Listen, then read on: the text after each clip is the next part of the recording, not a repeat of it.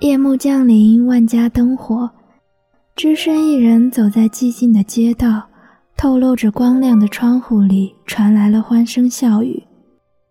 此刻的你是否感受到了深深的孤独？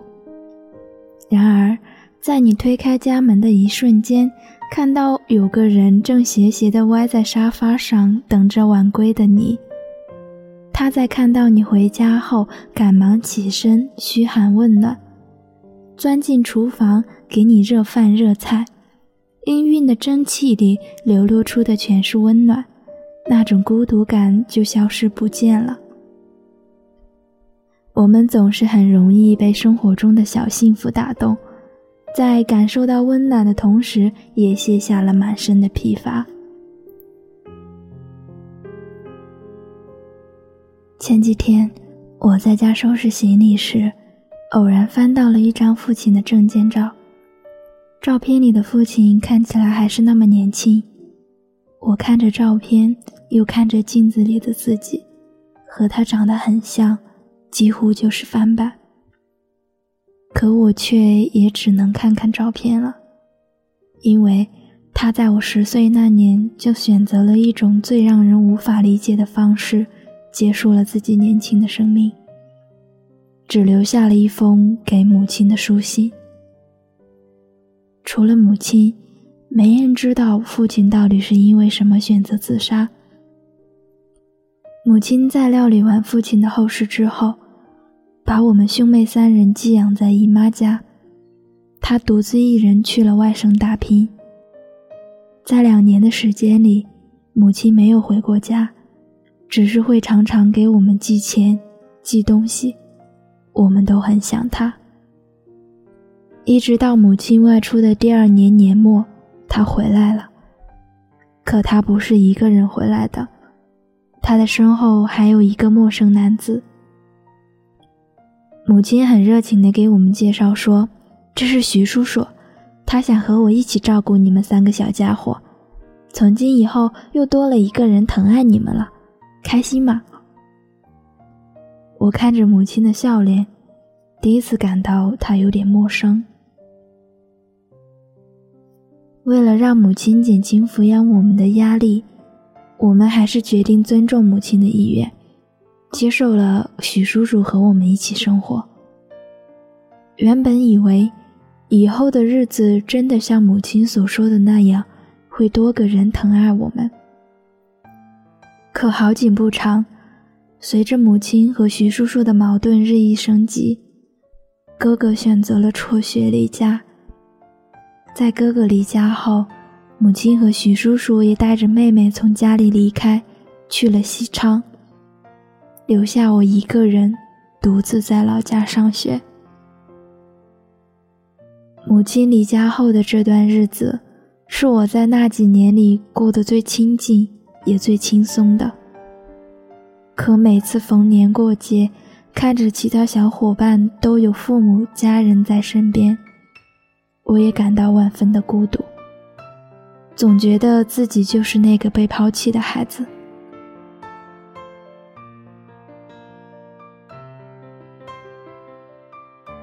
时间一晃而过，结束了中考的我，也想跟哥哥一样去外面的世界看看。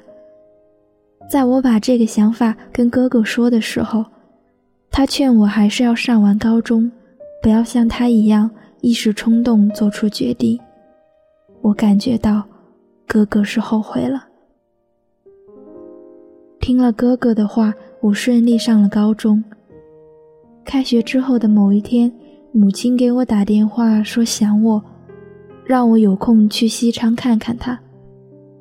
在接到母亲电话的时候，我才感觉到，原来我还是被惦记着的。趁着假期，我满怀喜悦地赶往西昌，在一间昏暗的小屋子里，见到了许久未见的母亲和徐叔叔。昏暗的光线下。母亲的眼角已经出现了些许皱纹，原本清亮的眼神也变得有些暗淡。我想，他可能过得不太好。在西昌的最后一天，母亲和徐叔叔之间又发生了一次激烈争吵。我站在一旁，吓得不知所措。直到徐叔叔因为情绪激动，顺手抄起了桌上的一把小刀。这一刻，我下意识地跑过去，想要拦住他。可能是因为我的力气实在太小，被徐叔叔推着往母亲这边踉踉跄跄地走过去。母亲的眼里全是震惊和不可置信。很突然的，母亲伸出手掐住了我的脖子，嘴里念叨着让我去死。徐叔叔则站在一旁冷眼旁观。我看着母亲有点疯狂的样子，一张一合的嘴唇里吐露的都是诅咒我的话语。我泪眼朦胧，忘记了反抗。就在我快要不能呼吸时，母亲放开了我，转身和徐叔叔走出家门。我狼狈不堪地顺着墙根蹲坐在地上，很久很久，直到暮色降临，他们也没有回家。我默默地收拾了东西，留下一张纸条，离开了西昌，重新回学校上课。高二那年，因为一次偶然的意外，我认识了同村的唐蓉。她是个热情善良的女孩，我们是同班同学。因为我们是同村的关系，我家的事儿她都知道。唐妈妈对我很好，比母亲对我要好得多，至少在我看来是这样的。记得有一个周末，我在学校参加比赛。唐荣在早晨的时候就告诉我，一会儿比赛完了和他一块回家，他妈妈做了好吃的等我一起吃。比完赛那会儿是中午时分，炎热的夏季，我和唐荣快到家的时候，就看到唐妈妈倚在门框上等我们，晶莹的汗珠顺着她的脸颊往下淌。看到我们回来。她笑着拉过我们，进了家门，招呼我们赶紧洗手吃饭。顾不上擦汗，她又转身钻进厨房，端出刚刚烤好的鲜花饼。唐荣笑着对他妈妈撒娇道：“妈，你是不是算着我们回来的时间，刚刚把饼烤好？”唐妈妈慈爱地摸着他的脑袋，笑着回答：“对啊，我是算着涛涛回来的时间做的。”闺蜜唐蓉笑嘻嘻地对我说：“我妈算着你回来的时间烤饼，她对你比对我都好，我要吃醋啦。”听她这么说，我觉得格外不好意思，赶紧低头尝了一口热气腾腾的鲜花饼，香甜软糯，像极了母亲对孩子的爱。在所有的花中，我最喜欢的就是向日葵。还记得高三那年遇到的那个男孩子，他经常性的会送我一两朵的向日葵。后来，他也顺理成章成了我的男朋友。和他在一起的这段时间里，他对我处处照顾体贴，对我特别好，跟家人一样的那种好。他在自己生病的时候，想着我没吃晚饭。输完液九点多还会跑到超市给我买一大袋零食，送到宿舍楼下。同学们都羡慕他对我关怀备至，我也设想过我和他的各种未来。原本以为我和他可以一直走下去，直到结婚生子。后来啊，因为我觉得他实在太好了。害怕他哪天也会把我丢下，渐渐的，我不敢和他靠得太近，他也逐渐对我失去了耐心，我们最终还是分开了。因为恋爱的过程已经足够甜，所以当我和他分开的时候，除了有一点点的不舍，我也没有太多难过的情绪。或许，我只是贪恋他的照顾。享受被他照顾的感觉吧。是这个男孩让我感受到了爱情的温暖。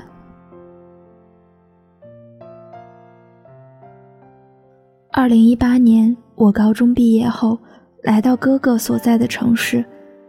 哥哥和嫂子对我都很好，我觉得我又感受到了家的温暖，重新有了归属感。二零二零年的一天，哥哥对我说，他和嫂子要去接出狱的母亲，问我要不要同行。我迟疑了一下，点了点头。自我从西昌回来以后，再到高中毕业，来到哥哥所在的城市打工，我已经快五年没有见过母亲了。和哥哥一起去接母亲时，我们见到了很久未见的徐叔叔。母亲在看到我们的时候笑得很高兴。可就在叔叔对母亲说了一句：“这俩孩子嫌我麻烦。”把我两个手机号都拉黑了，要不是今天来接你，我都好久没见他们了。顿时，母亲的脸色就变了，转脸就扬起手打了我一巴掌。哥哥看到这个场景，气得拉着我转身就走。坐在回家的车上，我伤心的直掉眼泪。原本见到母亲的那点喜悦之情，也被这一巴掌打得支离破碎。风吹乱了我的头发，我看着车窗外掠过的风景，思绪却清晰了起来。我一点都不后悔拉黑许叔叔的手机号，因为是他欺骗母亲去做违法的事，让母亲吃了两年的苦，而他自己逍遥自在。是他在我工作后三天两头打电话问我要钱花，也是他让我们这个家雪上加霜。如果可以，我宁愿母亲从来没有认识他。我们可以和母亲相依为命，相互扶持，至少我们要比现在好。人家问我：“你怨恨你妈妈吗？”其实，我觉得我对母亲还是心怀感激的，感谢她生下了我，让我遇见了那些可爱且善良的人。我也真心希望他余生能过得好。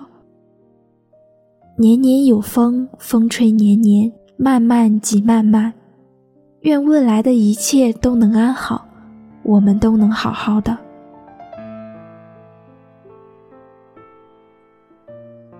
以上是年酒馆听友李涛来信投稿的故事。尽管他在年少时期经历了对于一个孩子来说是天大的变故。但她还是很幸运，有一个好哥哥，能认识一个好闺蜜，他们都用自己的力量在温暖着她，包括高中时期的男朋友，这些人给她传递了很多正能量，让她健康成长。虽然我们常说人都是需要自我成长，负面情绪也是需要自我消化、自我治愈的。但我们还是应该感激那些在生活的点滴小事中给予我们温暖的亲人、朋友或者陌生人，因为有他们的存在，我们才能在鸡狗零碎的日子里找到些许安慰。大雨过后，抬起头看看天空，说不定就会出现彩虹。道完离别，回过头再看看老朋友，说不定他也正注视着你，不舍离去。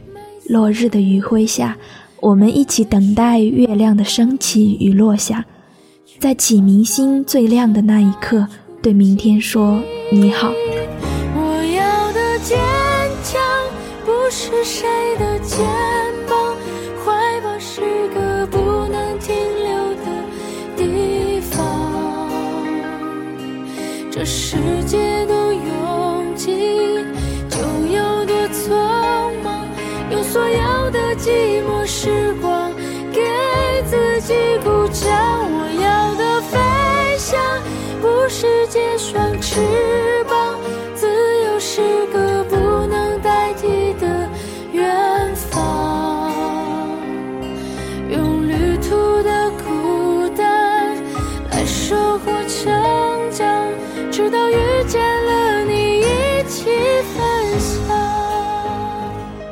谢谢你听到这里。如果你也有故事想要分享，有心事想要倾诉，欢迎关注我们的微信公众号“念安酒馆”。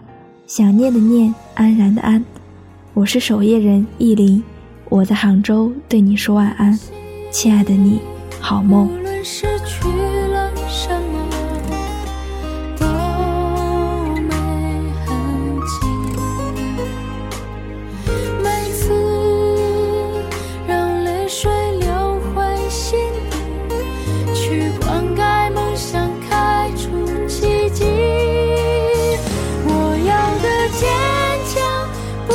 是谁？